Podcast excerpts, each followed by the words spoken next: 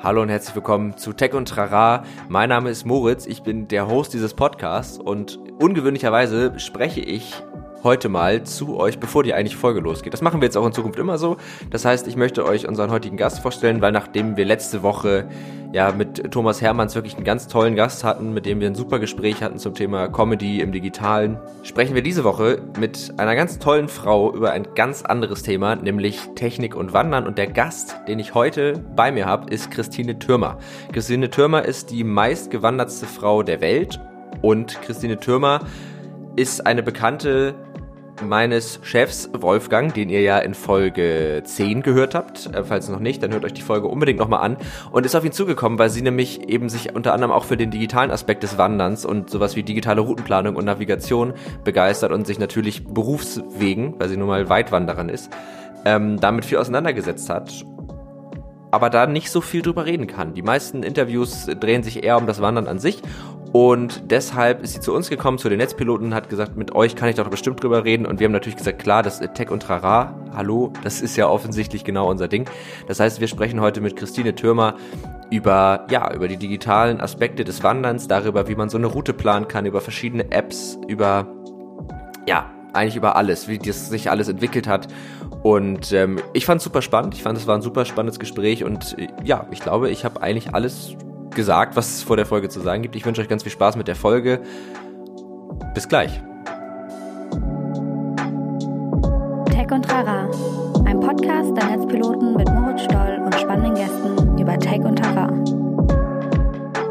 Herzlich willkommen zu Tech und Trara. Wir sind in der zwölften Folge angekommen und wir machen gleich mit prominenten Gästen weiter. Heute ganz anderes Thema, aber mindestens genauso toller Gast. Und zwar ist heute bei uns Christine Türmer.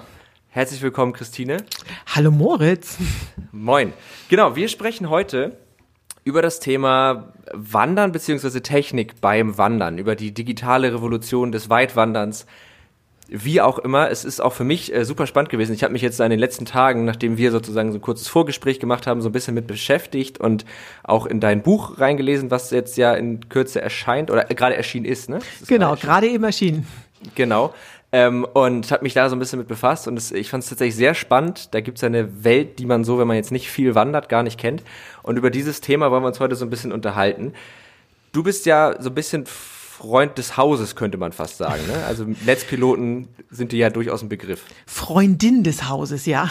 Entschuldigung, oh, habe ich nicht gegendert, das tut mir leid. Ja, du bist Freundin des Hauses ähm, und äh, ja, die Netzpiloten sind ja so ein bisschen Begriff und du bist auf uns zugekommen und hast gesagt, ey, irgendwie, ich krieg echt viele Fragen zu vielen technischen Themen. Und wenn ich dann mit jemandem reden kann, dann ja eigentlich mit euch äh, darüber reden kann. Und das, das ist jetzt so ein bisschen der Plan. Aber vielleicht erzählst du mal so ganz kurz, was du so für Fragen bekommst, was da so an dich rangetragen wird und beziehungsweise was Weitwandern vielleicht auch ist, weil ich glaube, vielleicht sollten wir das einmal klären, bevor wir ins Thema voll einsteigen. Also erstmal vorneweg. Ich bin, äh, habe also wirklich einen skurrilen Beruf. Ich bin nämlich äh, von Berufswegen Langstreckenwanderin. So, jetzt kommt immer die Anschlussfrage, was ist denn eigentlich Langstreckenwanderin? Da gibt's jetzt keine Definition, wo hört Wandern auf und wo fängt Langstreckenwandern an. Also jedenfalls nicht nach Kilometern oder nach Tagen. Ne? Äh, ich persönlich sage immer, ich mache nichts unter 1000 Kilometer, sonst lohnt sich die Anreise nicht. Ne? Äh, aber ich sage mal, das ist äh, je nach äh, der Unterschied liegt darin, wie einen das verändert. Also für mich ist Wandern wirklich Lifestyle. Das hat sehr meine Werte, meine ganzen Einstellungen verändert und hat mich auch so ein bisschen zum glücklicheren Menschen gemacht.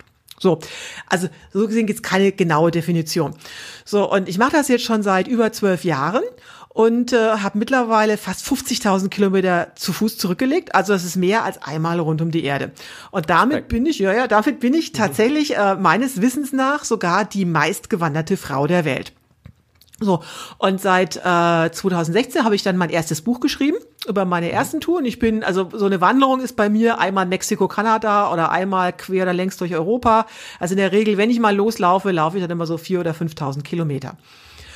So, und, und andere bin ich dreimal von Mexiko nach Kanada gewandert. Darüber habe ich mein erstes Buch geschrieben. Dann viel durch Europa. Das war dann das zweite Buch. Und jetzt eben, ist, hast du gerade schon gesagt, ist das neueste Buch rausgekommen, Weite Wege wandern. Das ist ein How-To-Buch zum Langstreckenwandern. Und da gibt's also ein extra Kapitel, heißt die digitale Revolution. Und das ist auch ein Thema, was mir halt sehr am Herzen liegt, weil da gibt's also A, sehr viele Mythen drüber. Und das ist ein Thema, was, äh, was man eigentlich mit Outdoor so nicht verbindet, wo es ganz viele Fragen zu gibt und keiner so recht durchblickt und weiß. Und deswegen freue ich mich total, dass ich heute bei euch bin. Und vor allem, dass ich in dir so jemanden gefunden habe, der sich begeistert dieses Themas auch annimmt. Und äh, äh, hoffe, dass wir vielen Sachen hier auf den Grund gehen können und mit vielen Sachen eben aufräumen können.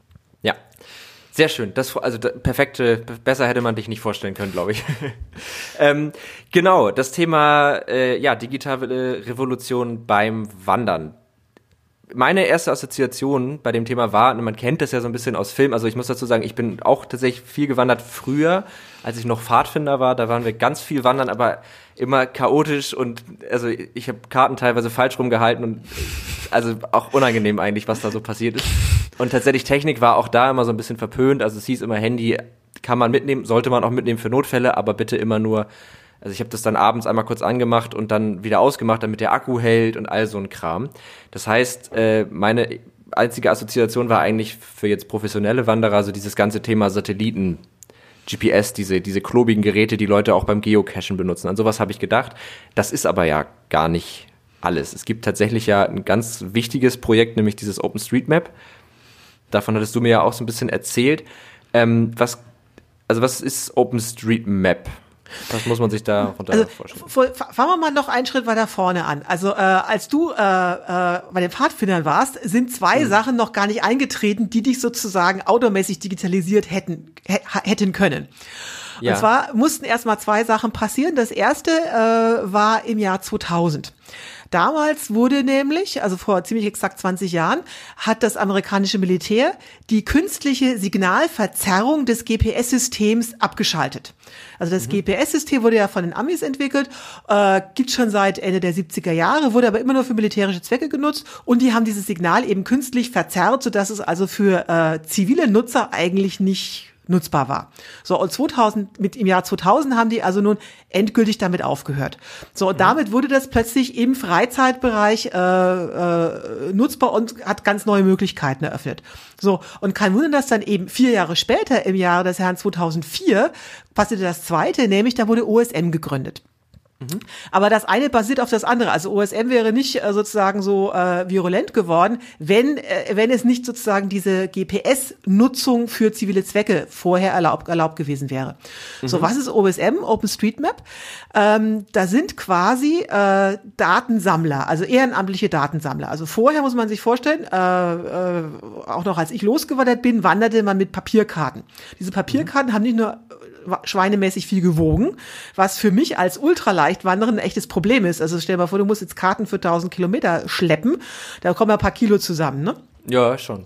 Also deswegen, Papier ist aus dem Grund schon mal schlecht, aber es ist auch aus finanziellen Gründen schlecht, weil äh, damals lief das so, dass halt, oder läuft ja teilweise auch heute noch so, dass eben Kartenhersteller oder Kartenverlage kaufen Geodaten von Landesvermessungsämtern oder wie auch immer die eben erhebt, reichern mhm. die redaktionell an, da werden dann eben irgendwie Wanderwege markiert, dann werden Symbole für, was weiß ich, Wasserquellen und Parkbänke eben eingezeichnet und dann wird das eben verkauft, weil diese redaktionelle Bearbeitung natürlich Geld kostet. Ja. So, so behäbig lief das eben, lief das eben früher. So, und das OSM-Projekt basiert eben darauf, dass sie sagen, okay, wir sparen uns dieses Geld für diese redaktionelle Bearbeitung. Wir sind ja eine riesige Community. Wir sammeln das eben selber und mhm. äh, äh, ja, eben ehrenamtlich oder, oder unentgeltlich. So, OSM wurde 2004 aus dem Boden gestampft und so mal, was auch wenige wissen, zwei Drittel der OSM äh, aktiven User, also die, die auch Daten sammeln, sitzen in Europa. Und ja. ausgerechnet Deutschland hat die meisten aktiven Datensammler. Ja. Und je mehr Datensammler, desto genauer sind natürlich die Karten. Das heißt, wenn du heute digitale OSM-Karten nutzt, hast du da wirklich jede Parkbank, sogar jeden Strommasten eingezeichnet, ne? weil die dort einfach so aktiv sind. Ne? Ja, das ist die deutsche Genauigkeit. Ja. Ja. So, und OSM hat sich so weit verbreitet, dass halt mittlerweile immer mehr äh, auch offizielle Stellen, eben wie Landesvermessungsämter bis hin zur NASA, äh, ihre Daten kostenlos OSM zur Verfügung stellen. Ja. So. Das, ja. Genau, das, das schreibst du ja auch in deinem Buch. Das finde ich, also diese diese Fakten und das finde ich finde ich krass, weil ich habe mir dann auch mal so eine Karte äh, runtergeladen. Du hattest mir auch eine Quelle genannt, freizeitkarten-osm.de war genau. das genau. Ähm, und habe dann mal verglichen, ich habe dann so eine Strecke gesucht, die wir früher immer gewandert sind, wo ich dachte, weil es hat mich tatsächlich auch inspiriert, ach, ich könnte ja jetzt eigentlich mal wieder wandern gehen, viel anderes kann man ja gerade nicht machen. Und habe dann mal wirklich verglichen, das ist wirklich, da ist nichts in dieser Gegend. Und auf der Google Maps Karte hast du halt die eine Autobahn in der Nähe gesehen und das war's. Und auf der, auf der USM-Karte wirklich jeden popeligen Feldweg. Also es ist schon beeindruckend, was da an Datendichte sozusagen vorhanden ist. Genau. Das heißt, äh, du hast jetzt zum Beispiel Freizeitkarte minus OSM erwähnt. Äh, mhm. Das sind im Prinzip auch wieder nicht kommerzielle Anbieter, die die mhm. vorhandene Daten, Datenbasis halt für bestimmte Anwendungszwecke aufbereiten. Mhm. So, und bei äh, Freizeitkarte OSM ist so, wie schon das Freizeitkarte, das ist halt für einerseits Radler oder andererseits Wanderer eben aufbereitet. Ne? Ja. So, da gibt's auch zum Beispiel Wanderreitkarte, die haben dann noch irgendwie, klar, die haben noch Reitwege drinne und, und, und. Aber die Datenbasis ist immer dieselbe. Und da die Datenbasis ja sozusagen unentgeltlich zur Verfügung steht, bereiten diese Leute das auch unentgeltlich auf für die, für die User. Denen kann man dann was spenden, aber es, es, es kostet eben nichts. Und der erste Fakt ist, was wir schon mal festhalten wollen, zur allgemeinen Freude aller Wanderer. Aus meiner Erfahrung, ich bin ja wirklich, äh, meine äh, 50.000 Kilometer bin ich in 37 Ländern gelaufen. Und egal, wo ich eigentlich unterwegs war, äh, ich habe immer festgestellt, dass äh, OSM-Karten, also wirklich unabhängig vom Land, waren immer mindestens qualitativ gleich gut oder sogar besser als vergleichbare kommerzielle Angebote. Das heißt, für, äh, also solange du jetzt nicht irgendwie nach hinter Kirgisistan fährst, wo kein OSM-Sammler unterwegs ist, für die gängigen Wandergebiete bist du mit OSM genauso gut oder sogar besser bieten, als wenn du dir irgendwo äh, digitale Karten kaufst. Das ist das Erste, was man wissen muss, ne? Ja, cool. Kennst du Leute, die diese Daten sammeln oder wie läuft, also weißt du, wie das läuft? Sind das Leute, die das einfach hobbymäßig machen oder macht man das beim Wandern automatisch mit oder wie ist das? Ich persönlich kenne keinen, der das macht. Ähm, mhm. ich, ich profitiere halt äh, nur davon und habe da auch zum Beispiel ganz erstaunliche äh, äh, Feststellung gemacht. Also zum Beispiel habe ich mich, ich bin ja zweimal durch Europa gewandert, einmal Nord-Süd und einmal Ost-West. Mhm. Und äh, vor dieser Ostgeschichte, also das ging dann eben von Deutschland über äh, äh, Slowakei, Polen, äh, ähm, bis hin äh, nach Bulgarien, habe ich mich ewig rumgedrückt, weil ich dachte, um Gottes Willen, also für Länder wie Bulgarien, da wird es ja nichts geben. Da gibt's keine Papierkarten, die stammen, die, die wenig es gibt, die gibt's ja aus den 80er Jahren, irgendwie bulgarische Militärkarten. Und ich hatte so diese naive Einstellung, naja, in Bulgarien, die werden da unter anderem bestimmt kein Handy oder sowas haben, also da wird es auch keine mhm. OSM-Karten geben. Ne? So, das war also nun komplett falsch gedacht. Äh, als ich dann da äh, das recherchiert habe, stelle ich fest, also es gibt unglaublich gute, also sogar ähnlich gute Karten wie für Deutschland, für Bulgarien, weil genau aus diesem Grund eben, die Leute dort haben die einzigen Papierkarten, die es dort gibt, sind irgendwelche alten russischen Militärkarten. Das heißt, die mussten das eben selber schaffen, die haben von vornherein nur auf OSM gesetzt. Das heißt, äh, in, in den Ländern, wo die, also A, wo viele Datensammler unterwegs sind oder wo die einen großen Anreiz haben, weil es keine alternativen Datenquellen gibt, sind die OSM-Karten besonders gut. So. Okay. Das heißt, wir halten fest, also die, die, die Grundpfeiler dafür waren, dass 2000 die Signalverzerrung abgeschaltet wurde, 2004 OSM und ich habe gelesen, dass 2006 das dann erst so richtig losging. Genau, weil äh, da musste noch was Zweites dazukommen. Äh, äh, vorher gab's natürlich äh, äh, diese klobigen GPS-Geräte, die gibt's auch heute mhm. noch. Aber mittlerweile hat ja nun plötzlich jedes Handy einen mhm. GPS-Empfänger. Das mhm. heißt, äh, du musst jetzt also nicht mehr teure GPS-Geräte kaufen, die speziell auf diese Nutzung ausgelegt sind, sondern du hast dein Navigationsgerät quasi immer in der Hosentasche. Ja. So, und das hat wieder diese ganze Outdoor-Navigation für, äh, also A, billig und vor allem total weit verbreitet gemacht, ne? Ja. Okay. Ich glaube, also tatsächlich, dass ich, ich habe diese Form der Digitalisierung schon, so alt bin ich nicht. Deswegen, äh, ich glaube 2004, da war ich, da war ich alt war ich? Na, acht. Also das ging erst danach mit dem Wandern los bei mir. Ähm, aber ich hab's, ich hab's verpennt. Es hätte mir wahrscheinlich das ein oder andere Mal sehr geholfen. Aber das heißt, Achso, Entschuldigung, ich wollte ja, dich nicht unterbrechen. Um, um, ja. um kurz da mal einzuhaken, äh, weil du sagst, du hast das verpennt. Äh, ja. Da musst du dir gar nicht Asche auf dein Haupt schütten, äh, sondern äh, das ist sozusagen deswegen an dir vorübergezogen, weil das nicht im Fokus steht. Da mhm. spielt jetzt ein anderes, ein anderer Mythos sozusagen in rein, nämlich dass äh, das Gesamtwandern oder auch vor allen Dingen Langstreckenwandern in, in Europa noch sehr romantisiert wird. Mhm. Also hier herrscht aber vor, was ja eigentlich auch, was ja auch sinnvoll ist. Also wenn du losziehst, dann musst du mit Kompass und Karte navigieren können und äh, nur wenn du ein echter Mann bist, dann äh, mhm. klappt das eben. Das heißt, es, das herrscht noch so vor. Also quasi diese diese ganze GPS-Smartphone-Navigation ist eher so ein bisschen was für Weicheier und die echten Freaks, die navigieren dann quasi nach den Sternen oder nach dem Kompass oder sonst wie. Ne? Also kein Wunder bei den Pfadfindern, wenn sie die unter Garantie nicht die äh, äh, Bedienung von Trail-Apps beigebracht haben, ne? aus nee. dem Grund. Ja, genau. Eigentlich, eigentlich doch ne, also eigentlich doch Quatsch, oder? Das ist doch auch völlig bescheuert, diese, diese, diese Denke. Eigentlich kann man doch sagen, wenn es einem hilft und man dadurch dann irgendwie entspannter wandern kann, ist es doch eigentlich einfach was Gutes, oder? Naja, ich finde schon, dass die Leute Grundkenntnisse in Navigation haben sollten, weil Elektronik kann natürlich ausfallen. Das stimmt. So, und jetzt kommen wir schon gleich zum, äh, äh, zu einem der ersten wichtigen Gebote, wenn du, unter, wenn du unterwegs bist. Also das ist, was ich versuche, mal allen meinen Followern und Lesern wirklich einzutrichtern. Also egal, alles, was wir heute besprechen, das könnt ihr alles vergessen. Ne? Also mhm. alles Details kann man auch irgendwie nachlesen. Oder mhm. um dich zu zitieren, ich weiß alle, solange ich Google nutzen kann. Ne? ja. äh, äh, aber eins dürft ihr nicht vergessen, nämlich, äh, egal was ihr macht, ihr äh, unterwegs, ihr müsst immer zwei voneinander unabhängige Navigationssysteme dabei haben. So, mhm. ob das jetzt Papierkarte und Kompass und das Smartphone ist oder GPS-Gerät und Smartphone, das ist völlig egal. Das ist wirklich jetzt, ob man jetzt oldschool noch mit Karte und Kompass navigiert oder nicht, das ist völlig egal. Aber es müssen zwei und auch elektronisch voneinander unabhängige Geräte sein.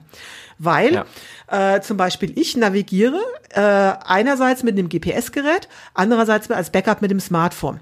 Mhm. So, ins GPS-Gerät packe ich ganz normale Alkaline-Batterien. Also im einfachen Grund, wenn ich die auch sozusagen über Akku, über meine Powerbank laden wollen würde, dann wäre, hätte ich zwar zwei voneinander unabhängigen Navigationsgeräte, aber wenn meine Powerbank die, Grä die Grätsche macht, dann kann ich immer noch, dann bin ich auch aufgeschmissen, weil ich kann meine Geräte nicht mehr laden. Das ja. heißt, diese beiden Navigationssysteme müssen komplett voneinander autark sein. Was ja. das ist, ist persönliche Geschmackssache, aber zwei müssen sein. Also man braucht praktisch immer ein Backup, was genau. gar nichts mehr geht, noch funktioniert. Da hattest du ja auch in deinem Buch geschrieben, dass eine Papierkarte halt also ziemlich das sicherste ist, weil selbst wenn die nass wird, kann man die immer wieder trocknen. Aber sie ist halt schwer, ne? Das muss man dann immer wahrscheinlich abwägen, was da. Naja, sie ist nicht unbedingt das, das sicherste. Also ja, sie kann nass werden, sie, aber, aber man verliert die auch mal leicht.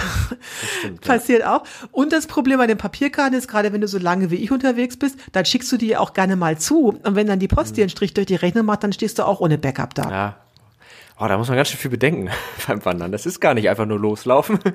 Ja, das, ist jede, das ist jede Menge Logistik und ganz viel Excel-Tabellen, ne? Ja, aber es gibt, es soll ja Leute geben, die lieben Excel-Tabellen. ja, ich zähle auf. dazu, ja. ich zähle dazu, genau. Ja, ja ich, ich entdecke das auch langsam für mich. Excel-Tabellen und Trello-Boards. Das kann ich dir für die Wanderplanung sagen. Und ein Trello-Board ist der Shit. Okay. Kann ich dir sehr empfehlen. ist meine, ist meine Empfehlung der Woche. Also Trello, Trello-Board ist das Ding, um Sachen zu planen einfach. Ähm, Okay, also wir haben jetzt OpenStreetMap-Daten. Wir wissen, dass Leute die aufbereiten. Das heißt, wir können uns über Freizeitkarte minus OSM zum Beispiel, gibt ja glaube ich auch noch andere Anbieter, können wir uns diese Karten dann runterladen. Und jetzt, aber das reicht ja noch nicht. Also jetzt müssen die ja irgendwo rein. So, genau. Jetzt kommen wir zum, jetzt müssen wir mal unterscheiden zwei, zwei Themen. Also es gibt einerseits die Planung zu Hause und andererseits mhm. die Navigation unterwegs. Jetzt fangen wir mal bei der Planung zu Hause an, ne? Ja. Also da äh, äh, brauchst du irgendeinen Routenplaner.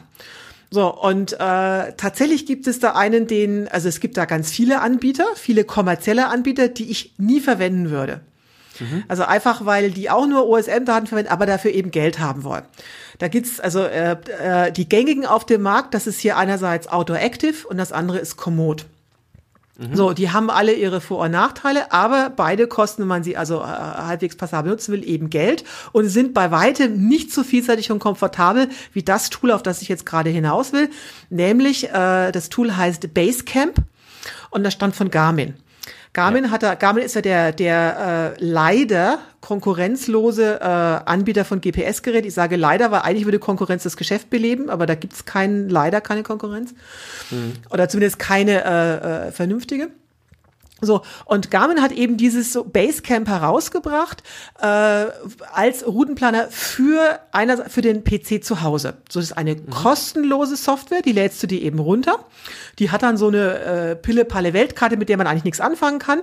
Aber mhm. du kannst dann eben auf äh, sowas wie Freizeitkarte OSM gehen kannst du das Ding, äh, kannst du dann entsprechende Länderkarte eben runterladen, also Deutschland oder Ober oder Bayern oder Irland oder sonst was. Und die sind dann eben kompatibel mit Basecamp. So, wenn du das dann auf deinem Laptop hast, dann machst du eben Basecamp auf, wählst die entsprechende Karte aus und kannst dann darauf Routen planen. So, wie plant man denn jetzt eigentlich Routen? Jetzt das nächste. Du äh, äh, lädst dir dazu GPX-Tracks runter. So, mhm. äh, magst du mal erklären, was ein GPX-Track ist oder? Ähm? Das ist ja im Grunde genommen das Aus Austauschformat für diese Daten einfach. Genau, das ist das Austauschformat genau. für, für, für Geodaten, also das in jedem, also da ein Track ist, das wird also festgelegt anhand von, äh, von unheimlich vielen Wegpunkten, wo dieser Weg eben lang geht. Und das ist das, das, das, genau. das, das gängige Format. Das heißt, wenn ich jetzt zum Beispiel beschließe, ich will jetzt irgendwie den Heidschnuckenweg in äh, sonst wo gehen, dann lade ich mir das aus dem Internet runter, also von den Touristen, Tourismusämtern oder sonst was und lade es in mein Basecamp rein. So, jetzt kommt der nächste Trick. Wo kriegt man diese Daten her? Also entweder äh, die deutsche Wanderwege haben ihre spezielle Webseite, da kriegt, da kriegt man das sowieso immer her. Aber es gibt hier auch wieder eine OSM-basierte Universalanwendung. Okay. So, und die heißt waymarkettrails.org. Mhm. Auf Waymarket Trails, also ich sag mal andere, also Männer blättern in Autokatalogen, Frauen in Modekatalogen, ich blättere in meinen Waymarket Trails. Also das ist da, wo ich mich immer festbeiße, ne? Weil ja. da werden wirklich einfach nur angezeigt, alle Wanderwege, also die in OSM eben eingepflegt sind, weltweit. Ja. Das heißt, da gerade ich ins Träumen, also da siehst du im ja, hinterletzten natürlich. Timbuktu steht da, ich denke, oh, da könntest du auch noch hin. So, und das Geniale ist, da das OSM ist, kannst du also einstellen, äh, der soll mir jetzt, also Waymark Trails soll mir anzeigen, Hiking Trails oder Cycling Trails oder Mountainbike Trails oder, oder, oder. Also je nachdem, welche Aktivitätsprofil du angibst, äh, mhm. äh, zeigt dann auf der Karte, aha, Wanderwege oder Mountainbike-Routen oder sogar Loipen. Was, was sind Loipen? Loipen, also Skiloipen. Ah, okay. Wintersport. Ja, du kannst, du kannst aber jetzt mal, okay, wir sind ja noch bei Outdoor, ne? Du kannst ja auch Reitwege, also alles, also alle Outdoor-Aktivitäten. Je nachdem, okay, welche, ja. wird, wird halt entsprechender Layer ausgewählt.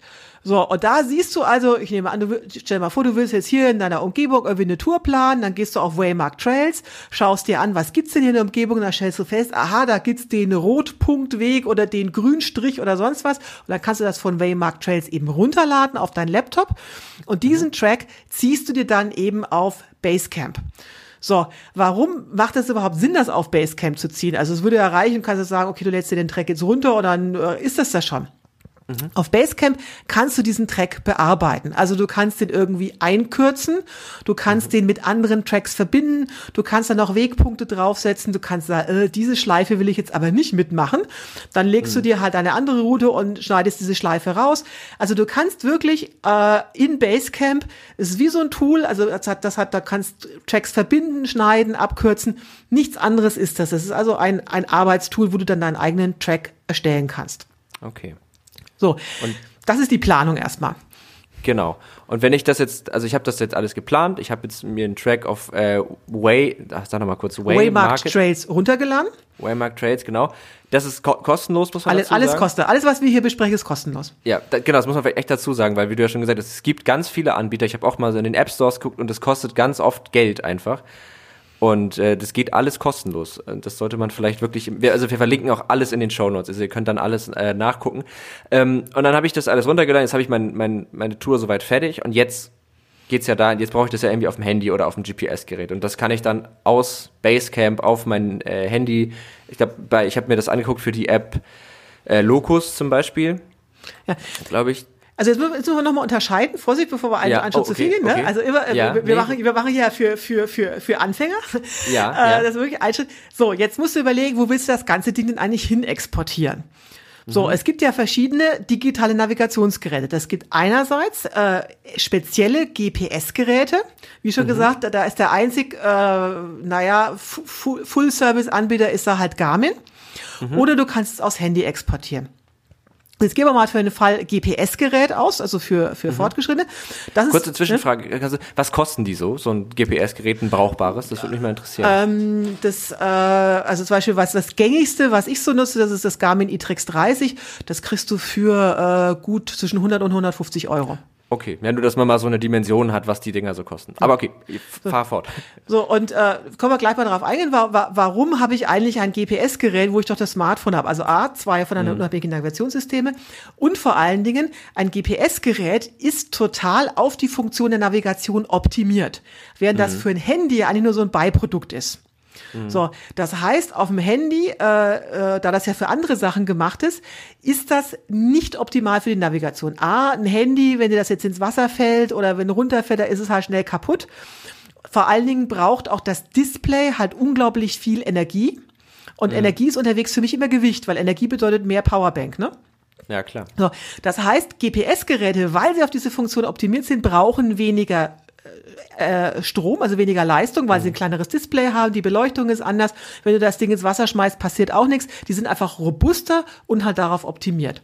So, ja. und deswegen, wenn du jetzt, äh, wenn du jetzt einfach mal mit deiner Freundin mal zehn Kilometer wandern gehen willst, brauchst du kein GPS-Gerät, kannst es mit dem Handy machen, aber wenn du jetzt lange Strecken unterwegs bist und da auch wieder auf die Powerbank-Nutzung achten musst, dann empfiehlt sich eben ein GPS-Gerät. Was man sich halt auch ja. schön um den Hals hängen kann, da brauchst du keine Otterbox außenrum, keine wasserfeste, sondern das äh, ist halt Strom, äh, ist halt Regen und sonst wie tauglich. Ja. So. Also, jetzt äh, nehmen wir mal, du willst also diese ganze Geschichte auf dein äh, Garmin-Gerät runterladen. Hast du jetzt erstmal das große losgezogen, weil Basecamp ist ja von Garmin. Das heißt, die Dinger sind kompatibel. Du steckst also quasi ein äh, äh, Kabel, was, was bei deinem GPS-Gerät mitgeliefert ist. Da steckst du einerseits in dein GPS-Gerät, andererseits in den USB-Anschluss deines Laptops. Mhm. Dann erkennt, also äh, da gehst du in Basecamp, das erkennt, aha, hier steckt ein Gerät dran und dann sagst du, okay, das und das möchte ich senden. Ich möchte jetzt den und den Track senden und ich möchte jetzt die und die Karte auf meinem äh, GPS-Gerät installieren. So, damit mhm. hast du jetzt erstmal das GPS-Gerät bedient. Das muss okay. man halt einmal gemacht haben, aber äh, also ist halbwegs, halbwegs selbst erklären. Ja. So. Das ist jetzt, wie macht man das eben mit dem, mit dem GPS-Gerät? Die zweite Geschichte ist, wie macht man das jetzt mit dem Handy? Jetzt gibt's ja blöderweise Apple-Handys und es gibt Android-Handys. Ich bin mhm. Android-Nutzer. Das heißt, wir haben ja mhm. gesagt, für Apple musst du jetzt gleich was sagen, für Android kann ja. ich erklären. Da gehst du, gibt's dasselbe wieder. Du gehst also ins Internet mit deinem Handy und gehst mhm. zu einer Webseite wie zum Beispiel Open Andro Map. Open Android Maps. Ganz klar, Open wie äh, OSM, Andro wie Android. Und da kannst du dir dann eben äh, wieder analog zur Freizeitkarte OSM, tralala, die entsprechende Karte für dein jeweiliges Land direkt aufs Handy runterladen. Mhm. So, und Open Andro Maps hat sogar noch den entscheidenden Vorteil, dass du da eine Direktinstallation auf deine Navigations-App machen kannst.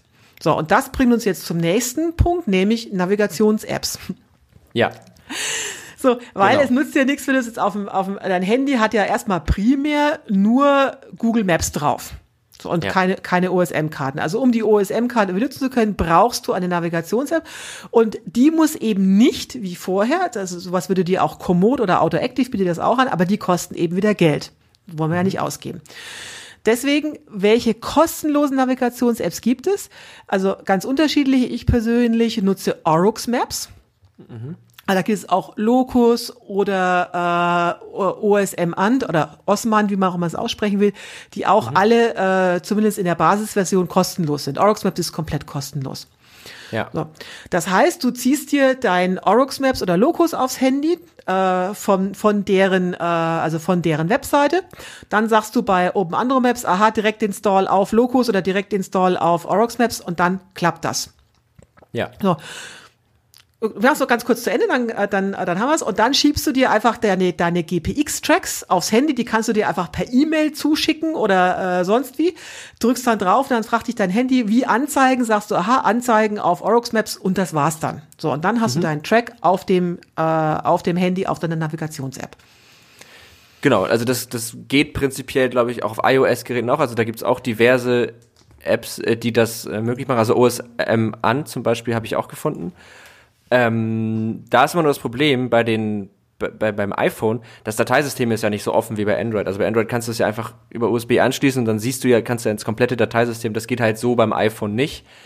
Ähm, aber da würde ich sagen, da machen wir nochmal ein extra Erklärding zu, weil das ist jetzt zu friemelig und ich habe es noch nicht ganz rausgefunden, wie es funktioniert.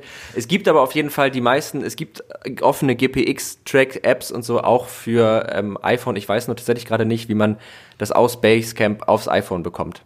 Habe ich noch nicht hingekriegt. Es wird vermutlich nicht so kompliziert sein, vielleicht hatte ich irgendeinen dummen Denkfehler. Aber es gibt die Apps auf jeden Fall. Wir packen in die Show Notes auf jeden Fall ähm, nochmal einen Hinweis mit den, mit den Apps, wo es geht und eben auch zu äh, Orox Maps, was es leider nicht für iOS gibt. Ähm, und äh, Logos für Android, dass ihr euch das sozusagen direkt runterladen könnt. Aber ich würde auch feststellen, es ist mit Android-Geräten ein bisschen dankbarer, aber das macht auch Sinn, ja. weil dieses ganze Open-Source-Ding und so, das ist natürlich Android-technisch ein bisschen, bisschen einfacher. Aber das sind also die Navigations-Apps. So, genau. Jetzt kann ich damit losnavigieren, so gesagt. Genau. Jetzt kannst du damit ja. losnavigieren. So, und jetzt kommt das nächste äh, sozusagen Kaviar, also wo man vorsichtig sein muss. Ähm, also alles ist ja erstmal prima und toll und einfach schön. Bloß, Leute, probiert das nicht irgendwie die Navigation mit dem GPS-Gerät und dem Smartphone irgendwie bei eurer ersten Wildnistour auf dem Yukon oder in Alaska aus, ne? Mhm. Weil äh, genauso wie Ka Navigation mit Karte und Kompass irgendwie äh, gelernt werden muss, musst du auch die Navigation mit äh, GP mit dig dig dig digitale Navigation irgendwie lernen. Also da sind Leute wirklich dran gescheitert, dass die hatten eigentlich alles auf dem Handy oder alles auf dem GPS-Gerät, haben es aber nicht geschafft oder die wussten einfach nicht, wie stelle ich jetzt, wie stelle ich das dar, äh, dass ein bestimmter Track auf meiner Karte angezeigt wird.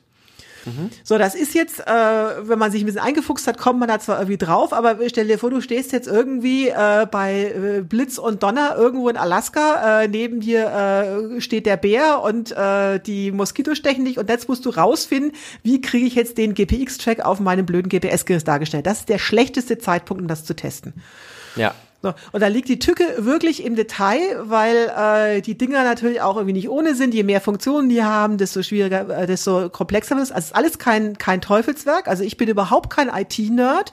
Ich habe mich mhm. da trotzdem reingefuchst. Aber manchmal braucht man dann schon irgendwie drei Anläufe, um halt so eine Karte zu installieren, um den Track da drauf zu kriegen und halt die ganzen äh, Finessen die, der entsprechenden Programme zu äh, rauszufinden. Ja, würde ich auch sagen, dass man das erstmal übt und dann vielleicht mal eine kleine Runde einfach macht in der Umgebung, wo man notfalls in irgendeine Bahn steigen kann, einfach wieder zurückfahren kann, um einfach so dieses Gefühl dafür zu bekommen, weil das kann man auch festhalten, diese ganzen kostenlosen Apps sind mega, dass es die gibt, aber was so, was so Design und auch ähm, User Experience angeht, muss man sagen, auch Basecamp man, also es ist nicht ganz zugänglich. Ich finde, es gibt deutlich, äh, aber äh, in dem Bereich weiß ich es nicht, aber ich habe schon zugänglichere Software gesehen. Aber das ist vermutlich auch dem Open Source äh, Gedanken geschuldet. Übrigens, also, also aber ganz kurz, ich muss mal einhaken. Also Moritz hat das jetzt wirklich sehr diplomatisch formuliert. Im Vorgespräch, als ich ihm gesagt habe, Mensch, guck doch mal bei Orox Maps, hat er das also angeguckt und sein erster Ausdruck war, oh Gott, sieht das scheiße aus. Ja. Also, das, das, also deswegen war das jetzt die diplomatische Fassung. Ne? Genau. Aber klar, da sind ja alles, wirklich machen das irgendwie kostenlos, ne? stecken da halt ja. viel Herzblut rein. Du hast schon recht, aber dafür kostet es halt nichts. Und ganz ehrlich, genau. auch diese, diese teuren Apps wie Komoot und Outdoor Active, äh, die sehen zwar besser aus, können aber weniger haben weniger ja. Funktion und kosten Geld dazu. Genau, und deswegen sollte man halt, ich finde auch, man sollte lieber die kostenlosen nehmen, die halt wirklich gut funktionieren und dann damit ein bisschen üben sozusagen und dann sollte das äh, sollte das auch funktionieren. Ich habe übrigens gerade mal so heimlich nebenbei geguckt, man kann äh, zumindest bei der ähm, OS ähm, End App kann man auch für iOS auf jeden Fall GPX Tracks importieren. Also das ich konnte gerade nicht damit leben, dass ich das nicht nachreichen konnte. Das musste ich schnell einmal neben recherchieren. Das funktioniert also auf jeden Fall.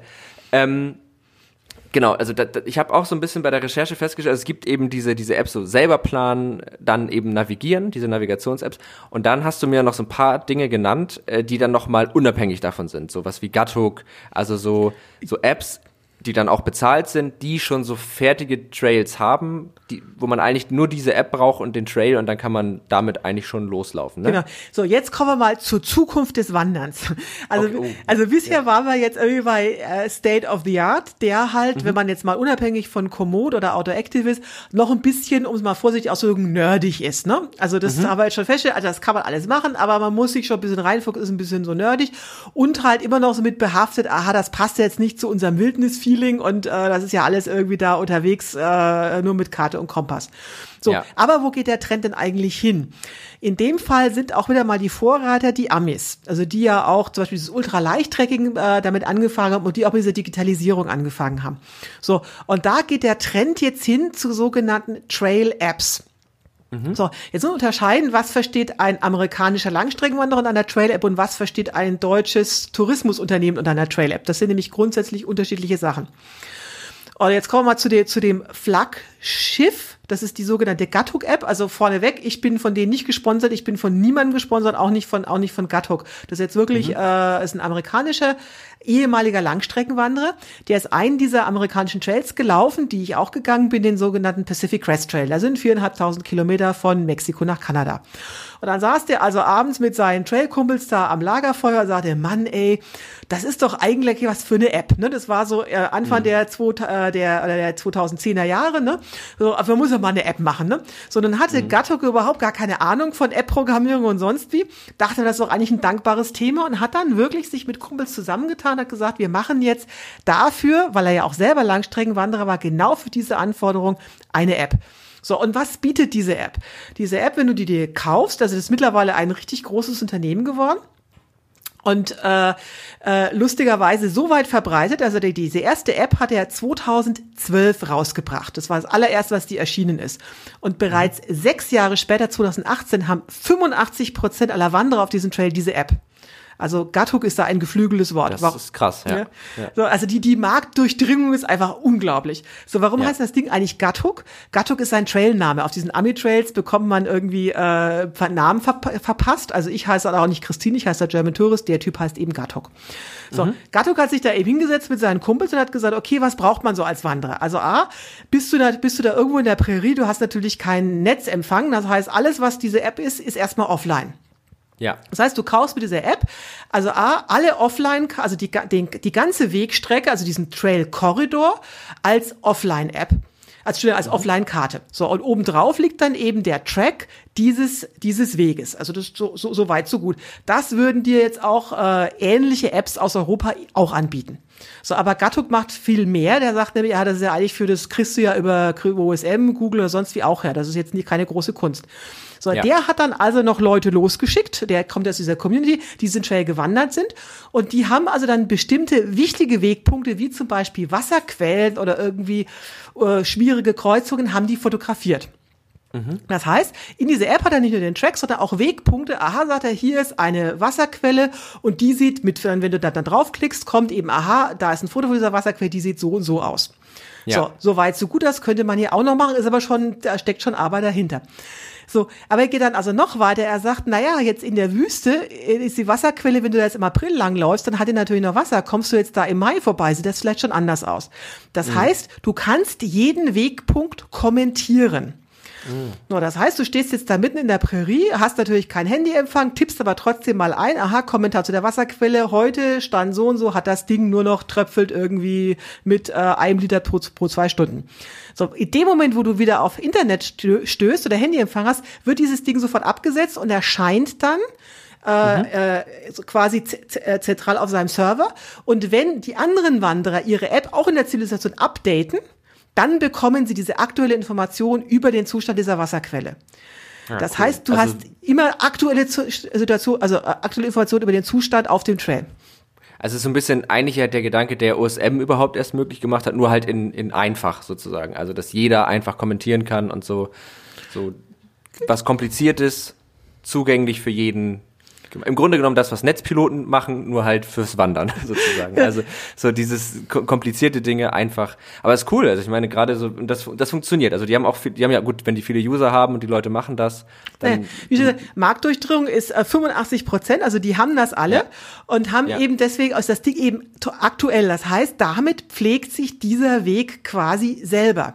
Ja. So, und das führt jetzt so weit, äh, also der hat noch diverse andere äh, Features eben dann eingeführt, ne? Also du kannst dann auch über diese App dann mit deinen Freunden kommunizieren, du kannst dann also sagen, also wer diese, diese App dann eben gekauft hat, die sind auch nicht so irre teuer. Also wir mhm. reden hier über den Trail, der jetzt äh, viereinhalbtausend Kilometer ist. Das Ding kostet, je nachdem wie lang der Trail ist, irgendwas zwischen äh, 20, 30, 40 US-Dollar.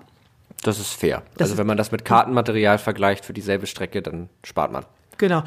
Also das ist das ist wirklich äh, wirklich sehr sehr sehr günstig und er stellt ja auch nicht nur diese diese diese Datenbasis zur Verfügung, sondern eben auch dieses interaktive, dieses also das, du hast du hast ja, genau. zwei Sachen, ne? also a die die Datenbasis, aber auch die jeweils aktuell die die äh, die, die aktuelle Information.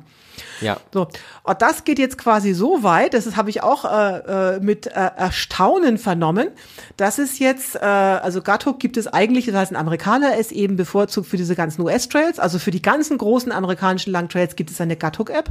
Auch für mhm. im, im englischsprachigen Raum, also für Australien, Neuseeland gibt es das eben auch. Der, und er kommt jetzt auch nach Europa, natürlich bevorzugt in dem englischsprachigen Raum, da gibt es jetzt eine Kooperation mit dem, äh, mit dem englischen Wanderverband dort. So, und jetzt gibt's ein ganz Kuriosum. Es gibt einen neuen Weitwanderweg in Kroatien, den Croatian Long Distance Trail. Der ist also auch so eine, äh, also ganz frisch entstanden. Und dieser Croatian Long Distance Trail, der hat überhaupt keine Webseite mehr. Der hat auch gar keine Papierkarten mehr, der hat nicht gar nichts, der hat nur noch eine Gathook-App.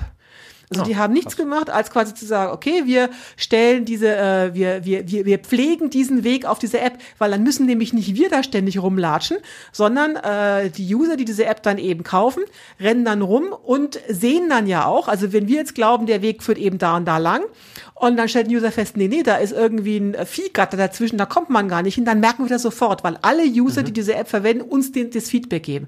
Eigentlich ein, ah, ja. ein geniales System, weil damit der Weg sich quasi selbst pflegt. Ja, smart.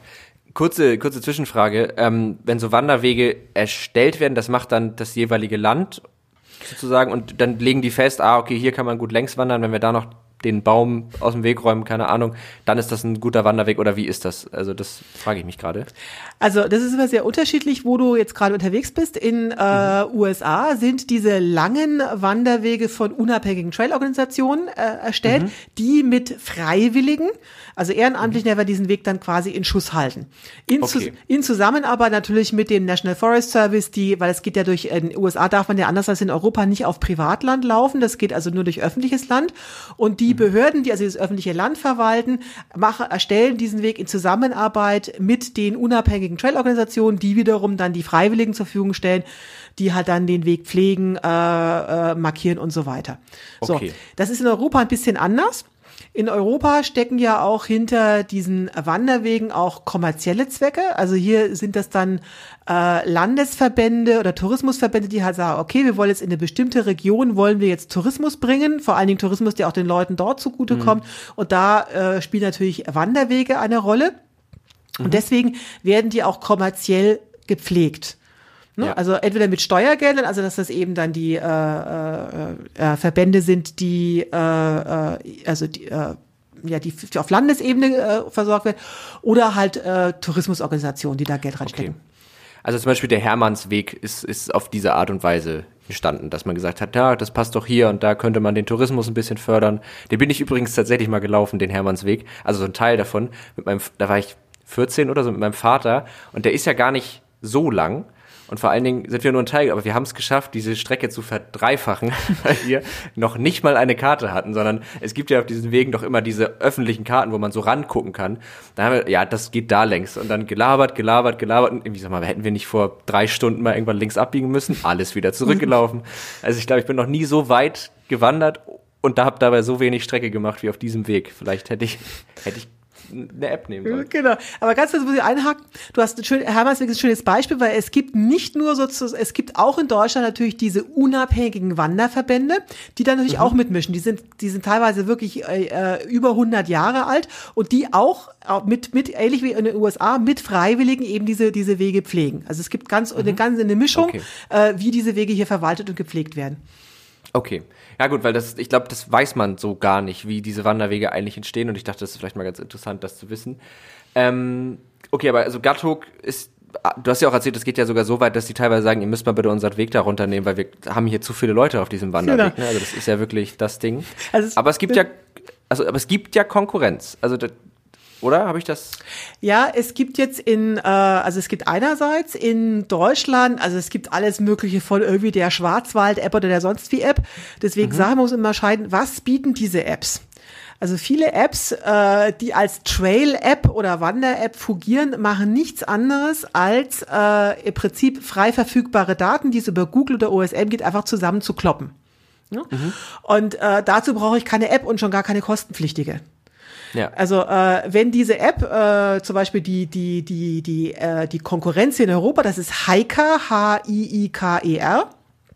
Die macht nichts anderes als zum Beispiel äh, jetzt bei Hoteldaten, Hotels oder Unterkünfte erwägt, da werden einfach Google-Daten äh, zu, zur Rande gezogen.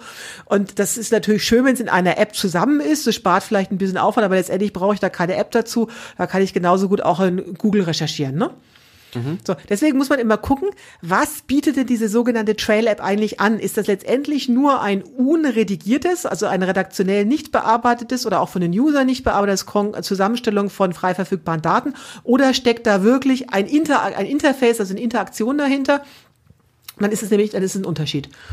Okay, und das ist ja das, Gattuk hat diese Interaktion. Genau. Heike hat sie nicht und dadurch würdest du eigentlich jedem raten, auf, auf Gattuk zu setzen. Ja, wovon es den halt, wovon es die- diese Gattuk-Apps halt nur für, also für, nicht für Europä also für deutsche Wanderwege gibt's die gar nicht, ne? Okay, ja. Und wie schon gesagt, das ist jetzt eigentlich gar, also ich wollte jetzt überhaupt keine Werbung für Gattuk machen oder, oder Anti-Werbe jetzt für was anderes, sondern einfach, man muss die, die Unterschiede kennen. Man kann durchaus auch sagen, okay, das ist es mir wert. Ich zahle jetzt auch für so eine App, die halt nicht interaktiv ist oder die halt äh, interaktiv erst am, am Beginn ist. Man muss einfach nur die Unterschiede kennen, ne?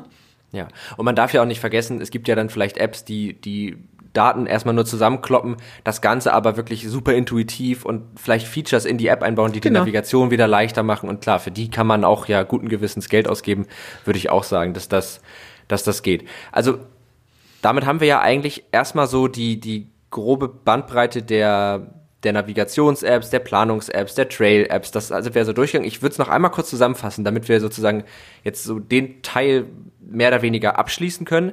Wir haben OSM 2004 gegründet, offene Daten, was eigentlich ja nur möglich war aufgrund der, ähm, der, äh, der nicht mehr vorhandenen Signalverzögerung von Verzerrung, GPS. ja, genau. Verzerrung, ja, genau. Ähm, dann haben wir Smartphones auf einmal mit guten GPS-Sensoren eingebaut. Das heißt, auf einmal konnte man mit dem Smartphone auch navigieren.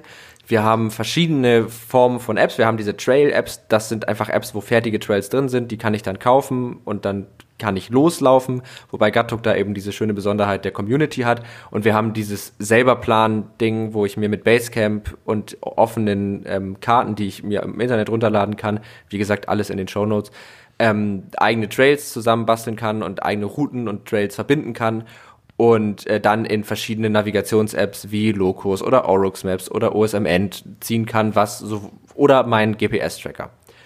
Genau. So, ja, das, das war jetzt so wie nach einem Referat nochmal sagen, was jemand gesagt hat in der Schule früher. Ja. Genau. Okay. Das ist, glaube ich, richtig, also jetzt ein sehr schöner ähm, Überblick für Leute, die jetzt vielleicht Lust haben zu wandern. Ich glaube auch jetzt gerade ist echt die Zeit, um wandern zu gehen, weil so richtig viel kann man jetzt ja nicht machen, wo viele andere Leute sind, aber beim Wandern kann man sich ja doch ganz gut aus dem Weg gehen. Ähm, was ich, also ich finde das auch insofern ganz schön, weil gerade, ich glaube, Leute, die diesen Podcast hören, sind, glaube ich, häufig, nicht immer, aber häufig auch Leute, die eh aus- Bürojobs haben, die ähm, viel auch am Computer sitzen. Du hattest ja auch mal so einen Job, wenn ich das richtig. im Genau. Habe. Was würdest du diesen Leuten sagen, die vielleicht, ich zum Beispiel, ich bin, ich komme dann schwer in Schwung, zu sagen, ich mache das jetzt, ich gehe jetzt mal irgendwie zwei, drei Tage oder auch nur einen Tag äh, los. Vielleicht hast du, hast du so zwei, drei Motivationssätze, warum man das machen sollte.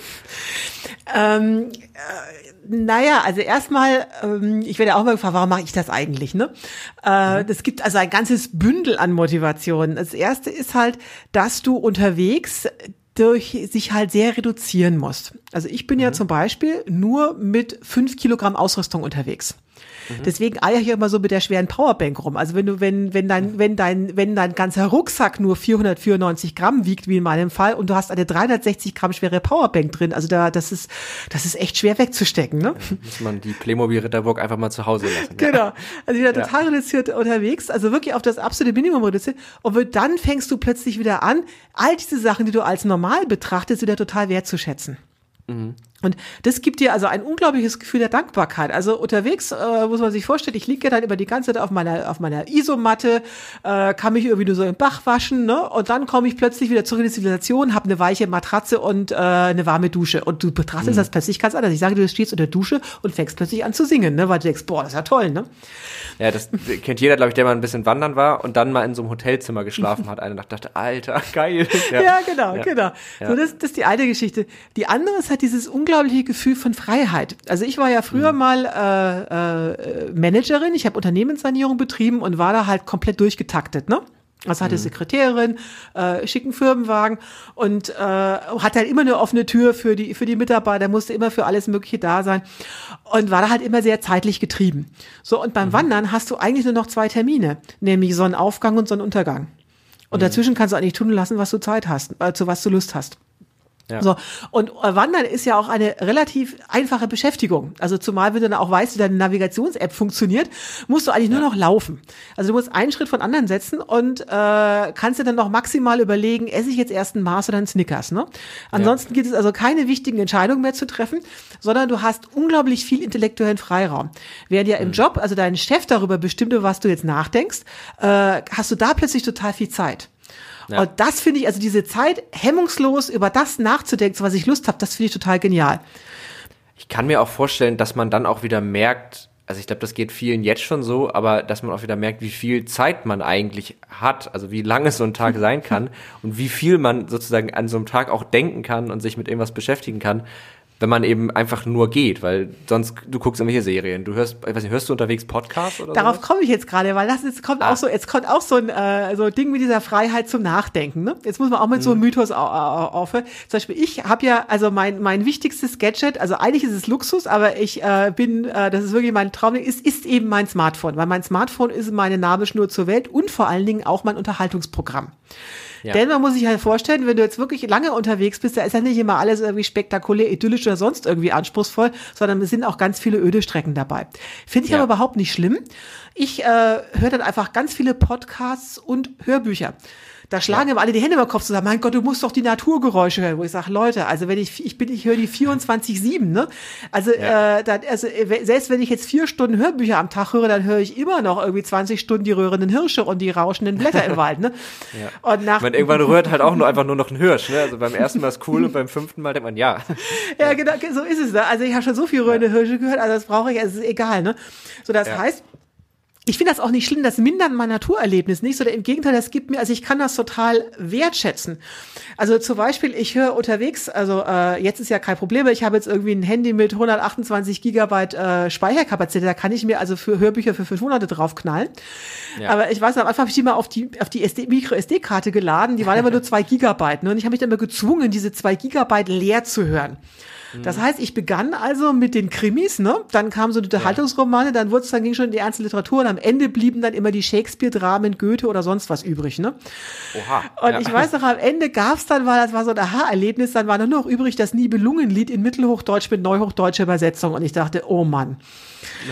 So. In der Not. In der Not. In der Notfallsituation. Und du wirst lachen, Genau. ich war damals in Florida unterwegs, ne? Und während ich da so durch die Sümpfe wartete, neben mir die Alligatoren irgendwie mit dem Schwanz wedelten, ne? Hörte ich dann irgendwie Ja. Siegfrieds Kampf mit dem Drachenblut. Äh, Siegfrieds Kampf mit dem Drachen, ne? Der, der, der in so im Drachenblut badete und ich war, ich war super begeistert, ne? Also seitdem bin ich großer Nibelungen-Fan und dachte auch hinterher, mein Gott, äh, als normal, kein Normalmensch hat ja irgendwie Zeit und vor allen Dingen auch Lust, sich siebeneinhalb Stunden äh, das Nibelungenlied in Mittelhochdeutsch reinzuziehen. So, unterwegs Ja. hast du diese Zeit und, du, und du hast dann auch diese Muße, dass du das dann irgendwie spannend findest. Und das ist halt auch so toll unterwegs. Ja, das stimmt. Weil äh, zum Beispiel, ich habe ein Audible, ich liebe Hörbücher ich, und Podcasts und ich habe einen Audible-Account, aber ich komme halt nicht dazu, diese blöden Hörbücher zu hören, weil ich höre die dann zum Einschlafen und dann verpasse ich, dann, klar, dann, pennt, dann schläft man ja logischerweise ein und dann kommt man mit der Geschichte nicht voran und ich habe das manchmal, wenn ich dann Zeit habe, dann habe ich wirklich so ein paar Tage, wo ich dann auch am Stück höre und das ist halt voll entspannt, aber das, im Alltag ist es halt echt schwer. Und äh, ja, gut, das glaube ich das. Deswegen waren wir ja hier beim digitalen Podcast zum Thema digital. Das heißt, äh, äh, Ja. das Smartphone musst du also nicht nur mit, also sollte man nicht nur mit der Navigations-App aufrüsten, sondern auch Ja. mit einem Media Player, äh, äh, dass du halt Podcasts runterladen kannst, du dir auch Hörbücher anhören kannst, ne? Ja, Und, genau. und so übe ich quasi, also ich äh, suche das Zeug halt zusammen, lade mir das aufs Handy, lade dann auch immer, wenn ich in der Zivilisation bin und WLAN habe, halt die neuesten Podcasts von meinen beliebten äh, äh, Anbietern runter und damit ich unterwegs eben Unterhaltungsprogramm habe. Ne? Ja, genau. Also du wirst lachen, ich habe natürlich in Vorbereitung für heute natürlich Trek und Terrain gehört. Ich habe ja Zeit dazu beim Wandern, ne? Ja, ja, sehr gut. Ach, bist du jetzt gerade, also du bist jetzt gerade äh, eigentlich nicht unterwegs, ne? Aber du wanderst dann trotzdem. Ich gehe Fahrrad fahren, aber da äh, habe ich ja auch Zeit, ne? Kann ich ja genauso Ja, machen, ne? ja das stimmt. Ähm, und dann wäre noch mal so ein bisschen die Frage, die ich mir auch noch gestellt habe, ist, du machst ja auch Social Media, du hast ja auch Leute, die dir folgen und die so das verfolgen, was du tust. Kannst du das von unterwegs machen? Ist die, weil ich kann mir vorstellen, dass jetzt die Handyabdeckung, also das Handynetz ist ja schon in Deutschland nicht überall gut, aber wie du schon sagtest, irgendwo in weiß ich nicht wo, ob da dann so die Netzabdeckung ausreicht, wahrscheinlich nicht, ne? Genau das Gegenteil ist der Fall. Also es war total kurios. Ich bin zum Beispiel durch okay. Osteuropa gewandert und ich poste von unterwegs, von äh, ich poste bevorzugt auf Facebook. Christine Türmer dort, äh, meine ist meine ist meine Fanpage. Äh, mhm. Und ich poste immer morgens, also weil ich bin ja äh, unterwegs, ich sage, ich habe nur zwei Termine, Sonnenauf- und Sonnenuntergang. Das heißt, ich stehe bei Sonnenaufgang auf und laufe los und da poste ich dann auch immer. Ne? Mhm. Und meine Fans immer so ganz verwirrt, so, oder meine Follower, ja Mensch, wie, wie kann das sein, du bist hier mitten irgendwie im Balkangebirge, äh, sitzt da in Bulgarien auf dem Berg und du postest immer jeden Morgen. Jetzt sage ich, Leute, ich glaube es ja selber nicht, aber ich habe hier immer Empfang. Krass. So, und das Erstaunliche ist tatsächlich, das äh, äh, liegt darin zusammen, dass im, wenn ich im Ausland bin, es gibt ja keine EU-Roaming-Gebühren mehr. Das heißt, lockt mhm. sich das Handy ja, egal welcher, welcher Anbieter da ist, lockt sich mhm. ja überall ein, während ich hier ja auf meinen eigenen Anbieter begrenzt bin. Das heißt, ich bin in, Bra ich bin in Brandenburg schlechter gestellt, also weil da muss ich ja gucken, dass ich mein Anbieter äh, eben mhm. dort auch einen, einen Mast hat, während in Bulgarien ist das völlig wurscht. So, und erstaunlicherweise, im Balkangebirge war so kurios, das Balkangebirge ist wie so, es zieht sich durch das ganze Land immer so auf 1000 bis 2000 Meter Höhe. Da war natürlich, die ganzen Funkmasten waren natürlich oben, um das ja. Umland zu versorgen. Also ich lag ja immer nur in den Funkmasten. Ich hatte 1A Versorgung dort, ne? Voll gut. also das, das hätte, ja, aber macht Sinn, klar, wenn du nicht auf ein Netz beschränkt bist und wenn du dann noch da die ganzen, voll gut, dann kannst du ja eigentlich, also hast du auch ein ordentlich Datenvolumen, hoffentlich, dass du dann auch mal oder das machst du nicht? Also, dass du dann von unterwegs auch Sachen streamst und so? Doch, na klar. Also, ich habe, äh, es gibt ja keine EU-Roaming-Gebühren mehr. Das heißt, ich bin da bei ja. meine, äh, äh, bin da bei meinem Anbieter, habe da meine äh, mein ganz normales Handy prepaid, was ich hier sonst, was mhm. ich hier sonst auch habe. Und ich streame jetzt natürlich nicht endlose Videos, aber ich mache halt jeden Tag äh, früh um sechs da meine Posts mit dem, was halt am Vortag eben passiert ist und antworte da eben auf User-Kommentare. Und das ist auch teilweise eben mein Unterhaltungsprogramm. Ne? Ja, also klar. früher hatte ich noch einen Blog, aber das war natürlich unglaublich umständlich. Versucht du mal einen Blog von unterwegs irgendwie zu pflegen. Und jetzt mache ich das eigentlich nur noch auf Social Media. Das ist auch dann quasi mein Tagebuch. Und ja. seitdem es ja dann auch eine Google-Spracherkennung gibt, äh, muss ich auch nicht mal tippen. Also ich liege dann irgendwie so abends oder morgens an meinem Zelt, spreche da mhm. meinen Text auf, da muss dann noch ein bisschen irgendwie an, an, den Komma, mit dem Komma und dem Punkt klappt das immer nicht so gut, da muss noch ein bisschen nachbessern, ja. ne? Dann ja. lädst du da halt deine, deine Fotos hoch und das war's dann. Also ich finde das super genial. Das ist quasi mein Tagebuch. Voll cool. Also das ist, ja, aber in Deutschland äh, wäre das nicht möglich. Aber ja, cool, dass das klappt. Also so, aber dafür habe ich natürlich eine Strafe, zahle ich dafür schon und das ist wirklich die Gewichtsstrafe. Also ich muss aber auf dem Gewicht rumreiten, das ist wirklich ein mhm. Problem, weil das zieht natürlich Akku. Klar. Und äh, äh, Akku, Akkuleistung ist für mich immer Gewicht, weil es die Powerbank ist. Ich habe also eine 20.000er Powerbank äh, mhm. Die, mit der komme ich also mit Hängen und Würgen so sechs bis sieben Tage lang äh, mhm. weit. Und dann muss ich ja wieder aufladen. Und also 360 Gramm ist natürlich irre schwer. Ja. So, und deswegen gibt's auch ein, auch ein Tipp, der dir wahrscheinlich jetzt äh, mit einem ganz anderen Anforderungsprofil die Schuhe ausziehen wird. Wir haben darüber schon mal kurz darüber gesprochen. Ich würde ja. mir zum Beispiel nie irgendwelche schicken äh, äh, Wireless Earphones kaufen. Nee. Weil, oh, weil zieht Akku. Zieht Akku. Ja, oder Fitness-Tracker-Armbänder, die mit Bluetooth verbunden sind genau. oder so ein Kram. Ne? Also, Wobei, ja. ich, ich, ich stelle mir vor, es gibt ja diese Schrittzähler, habe ich, tüdel ich gerade, ich brauche mal irgendwas, wo ich nebenbei so dann rumfriemel mit der Hand, ist ein Schrittzähler, den ich hier gerade habe. Das stelle ich mir wahnsinnig befriedigend vor, wenn du nach so einer Wanderung auf deinen Schrittzähler guckst und sagst, Alter, ich bin 400 Millionen Schritte gelaufen. Das habe ich ja trotzdem, das habe ich ja trotzdem, aber, aber halt, ich würde nie zum Beispiel ja. Bluetooth-Earphones äh, ja. nehmen, sondern ich habe immer, das heißt, ich bin auch bei der, bei der Handy-Auswahl, ich habe mir gerade ein neues Handy gekauft, ich war echt beschränkt, ne, weil halt die, hm. die ganz schicken neuen Handys, die haben alle keinen Klinkenanschluss mehr. Ja, stimmt.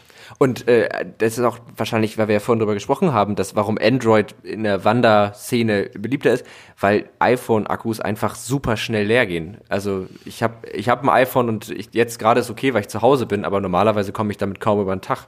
Und ja, das macht Sinn, dass man da. So, und jetzt gibt's auch noch, jetzt, da gibt's auch noch einen Trick eben, ne? Das heißt, äh, äh, was ich in meinem Buch ganz ausführlich berate, ist zum Beispiel, äh, habe ich immer, obwohl es mehr wiegt, ein Dual-Port-Ladegerät dabei. Also ein Ladegerät mit zwei Anschlüssen und natürlich alles mit Quick-Charge-Funktionen, ne? Ja. Also weil äh, normalerweise komme ich ja, also ich bei meinen Langstreckentouren gehe ich einmal die Woche in die Zivilisation, in die Stadt äh, also mache meinen Ruhetag, gehe einkaufen, duschen, tralala. Aber auch, mhm. ich muss ja auch meine, meine Elektronik aufladen. Klar. So.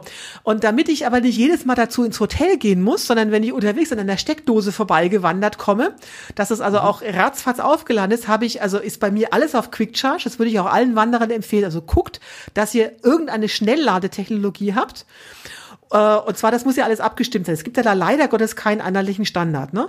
Also Ja. das heißt, der Standard des, äh, des Ladegerätes und der Standard der Kabel und deines Handys müssen kombinieren. Das heißt, selbst ich habe mir dann also ein Messgerät gekauft, um zu gucken, dass es auch optimal, optimal lädt. Das ist ja für Ja. mich ist ja irre wichtig. So, und jetzt auch noch lustig, da lachen immer alle drüber. Ne? Ich habe mir für meine ganzen Ladekabel, sind alle extra kurz. Also ich nehme nicht die, die Ja. beigelegt werden, sondern also die ganz kurzen, die also 10, 15 Cent, weil sonst, das wiegt ja wieder alles, ne? Klar.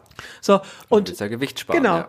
Und Dual Port eben, also wenn ich dann eine Steckdose sehe, zum Beispiel jetzt im Supermarkt oder im, wenn ich was besichtige im Museum oder im Restaurant, dass ich halt beide ranhängen kann, dass ich also, und das habe ich auch alles ausgemessen, dass sie auch beide gleichzeitig schnell laden, ne? Ist Also wirklich Ja, tricky, ja. ne?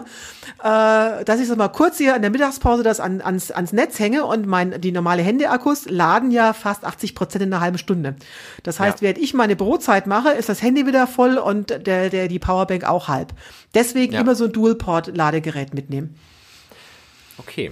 Ja, das stimmt. Also, und dann ist ja auch so ein Ding, es gibt ja auch, also mir ist aufgefallen, gerade günstigere Handys haben oft sehr riesengroße Akkus und halten sehr, sehr lange. Also ich hatte jetzt auch ein Android-Handy die ganze Zeit, das hatte, glaube ich, 40.000 Milliampere-Stunden, also es, oder 4 4.000, 40.000 wäre ein bisschen drüber. Genau, genau. Äh, 4.000, ja, ja, ich mach mal äh, Mathe. Ähm, und äh, damit kommt man dann auch wirklich mal bei Hardcore viel, also ich benutze es wirklich Hardcore viel Nutzung dann wirklich zwei, drei Tage hin und das ist oft bei diesen etwas günstigeren Handys, also die Top-Smartphones sind da gar nicht immer so praktisch, weil die haben dann halt ein mega Display, 120 Hertz, alles super flüssig, aber das kostet halt wahnsinnig viel Akku und unterwegs kann ich mir vorstellen, ist das eigentlich auch egal, ob das jetzt, also ob das jetzt ein 4K-Display ist oder die Kamera irgendwie 4K-Fotos aufnehmen kann, deswegen wahrscheinlich ist es gar nicht so blöd, sich auch noch irgendwie ein zweites günstiges Smartphone zu holen, dann für, für Wanderungen und so, wenn man das macht. Also wir halten fest, ähm, Wandern gehen unbedingt sollten wir, glaube ich, alle mehr machen und ist jetzt vielleicht die, die beste Möglichkeit. Wir, jeder, der diesen Podcast gehört hat, weiß jetzt, glaube ich, was er tun kann und tun muss, damit er da optimal auch auf technischer Seite äh, darauf vorbereitet ist. Und ansonsten würde ich dann noch eine Sache machen und zwar haben wir in diesem Podcast eine Kategorie, die heißt Empfehlung der Woche. Das ist ziemlich, hast du ja wahrscheinlich schon gehört, ne? In den vergangenen Podcasts. Du bist der erste Gast, der sich wirklich auch komplett mehrere Folgen angehört hat, glaube ich, äh, weil du bist der erste Gast, der nicht ganz so überrascht ist, wenn ich das sage. Ähm, Empfehlung äh, der Woche, da geht es darum, dass äh, du und ich, dass wir eine Empfehlung aussprechen für etwas, wo wir sagen, das sollten sich die Hörer von Tech und Trara unbedingt mal angucken. Das ist eine coole Sache. Das muss jetzt auch überhaupt nichts mit Wandern sein. Das darf auch gerne spontan aus dem Ärmel geschossen sein. Also meine Empfehlung der Woche wäre, weil es jetzt geht ja darum, Lust um Wandern zu machen, Leute, geht auf die Webseite waymarkettrail.org. Und Ja. guckt euch an, also euren, da kann man unten eingeben, äh, den Standort, guckt euch an, wo, wo ihr jetzt seid. Und dann werden euch nämlich alle Wander-, Rad- und sonstige Wege in der Umgebung angezeigt. Und dann habt ihr hoffentlich auch Lust, selber mal loszulaufen. Ja, glaube ich auch. Wahrscheinlich muss man so anfangen und sich nicht erst Basecamp runterladen und denken, ach du Heilige, sondern erstmal anfangen. Finde ich eine sehr schöne Empfehlung. Verlinken wir auf jeden Fall in der, ähm, in der Beschreibung. Meine Empfehlung, ich habe zwei Empfehlungen. Ich habe eine ja vorhin schon genannt. Trello ist mir gerade spontan ja eingefallen. Ich glaube, mit Trello Sachen zu planen ist einfach super dankbar. Man hat mehrere Listen. In diese Listen kann man Karten reinmachen, die kann man äh, beschriften. Da kann man eine Beschreibung drauf tun die mit irgendwelchen Fristen versehen. Du schreibst jetzt zum Beispiel in deinem Buch auch, dass es sinnvoll ist, so einen Ordner anzulegen mit allen Notfallinformationen Genau. die ein ähm, so ein, so ein Reisepart äh, Buddy, der sozusagen von zu Hause so ein bisschen Genau. alles im Blick der, der behält. Trail Manager, so heißt der bei mir, genau. Das, genau, der Trail Manager. Ein Trello-Board könnte sich da auch wunderbar für eignen. Ähm, man hat das alles digital. Aber genau, das wäre die eine Empfehlung. Und die andere wäre tatsächlich einfach dein Buch. Weite Wege wandern heißt das Buch. Ich habe jetzt bis jetzt erst in das Kapitel Digitale Revolution reingelesen, aber mir gefällt es sehr gut und ich kann es jedem empfehlen. Ich finde, es ist wirklich ein sehr schönes Buch und man sollte es sich, glaube ich, äh, durchlesen. Deswegen, das wären meine beiden Empfehlungen. Ja, danke. Also noch kurz zu Weite Wege wandern. Da gibt's, äh, da beschreibe ich eben wirklich alles rund ums Weitwandern von äh, so psychologischen Sachen. Was macht das mit einem? Äh, über äh, ganz viel Ausrüstung. äh, äh, ganz viel digitale Geschichten, die wir eben gerade besprochen haben. Äh, mhm. Probleme unterwegs, also von Hundebissen über Schlangen, äh, über Navigation und, und es gibt auch diverse Trail-Empfehlungen, wo kann man als Anfänger oder Fortgeschrittener eben hinwandern gehen. Also wirklich, das ist das Rundum-Paket. Wie sagt mein Verlag so schön, die Bibel des Langstreckenwanderns. Die Bibel ist ganz bescheiden. Ich habe die Bibel des Langstrecken. Ja, genau. Sehr gut, finde ich, genau. finde ich gut. Understatement ist auch was, was braucht man nicht. Nee, finde ich cool. Also auf jeden Fall äh, guckt euch das an und ich glaube damit, wir haben über eine Stunde gequatscht jetzt schon. Also wir sind richtig, wir haben richtig einen fetten äh, Rundumschlag gemacht. Wir werden auf jeden Fall auf Netzpiloten ähm, noch uns mit dem Thema auf jeden Fall auseinandersetzen, weil ich finde es spannend und ich glaube, dass das super hilfreich sein kann für Leute, wenn sie wirklich Anleitung bekommen für die Sachen, die verständlich sind, die eben diesen, diesen Nerd-Charakter ein bisschen rausnehmen und das wirklich auf eine, auf eine verständliche Art und Weise nochmal zeigen. Also da äh, werdet ihr auf jeden Fall auf netzpiloten.de in naher Zukunft äh, was zu finden. Und ansonsten sage ich vielen, vielen Dank, Christine, dass du dir die Zeit genommen hast für den Podcast. Hat mir wirklich sehr viel Spaß gemacht. Mir auch. Endlich mal jemand, der meine Leidenschaft für Waymark Trails und OSM teilt. Ich bin total begeistert. Ja, das ist, also Technik ist bei uns immer, also ist, jedes Thema, in das man sich so ein bisschen reinfuchsen kann und reinnörden kann, ist immer willkommen, weil es einfach Spaß macht, sich so, so mit Sachen so zu beschäftigen. Deswegen sehr, sehr gerne. Und äh, den Hörern von Tech und Trara folgt gerne Christine Türmer auf Facebook und Instagram und ich glaube, YouTube hast du. YouTube bin ich nicht. Facebook, nicht. Instagram okay, rei reicht schon für unterwegs. Sonst muss ich ja noch, okay, eine, ja. noch eine schwere Powerbank mitnehmen, ne? Das stimmt, ja. Okay, Facebook und Instagram, äh, da findet ihr dann auch Inspiration fürs Wandern und äh, folgt uns natürlich auch gerne auf Netzpiloten. Äh, unter Netzpiloten findet ihr uns auf Instagram, unter Tech und Trara findet ihr uns auf Twitter und ähm, ansonsten könnt ihr auch immer Mails schreiben an techundtrara.netzpiloten.de, wenn ihr Fragen habt zu was allem Möglichen, was wir heute besprochen haben, aber auch an Christine, dann könnt ihr natürlich direkt schreiben über die, über die ähm, Social Media Seiten oder ihr schreibt einfach an techundtrara.netzpiloten.de. Vielleicht können wir auch schon ein paar Sachen äh, beantworten und ansonsten reichen wir es weiter. Und ich glaube, folgt uns natürlich auf Spotify und iTunes, das ist klar. Lasst uns eine Bewertung da, aber nur, wenn es eine gute ist. Nein, natürlich nicht. Ähm, und dann, ja, vielen Dank fürs Zuhören. Bis nächste Woche an die Hörer und wir werden uns auch, glaube ich, in naher Zukunft wieder hören. Deswegen, genau, du bist ab 1. Juni wieder unterwegs, ne? Genau, genau. Okay, ja, dann. In diesem Sinne, Happy Trails und Tschüss, ne? Genau, tschüss.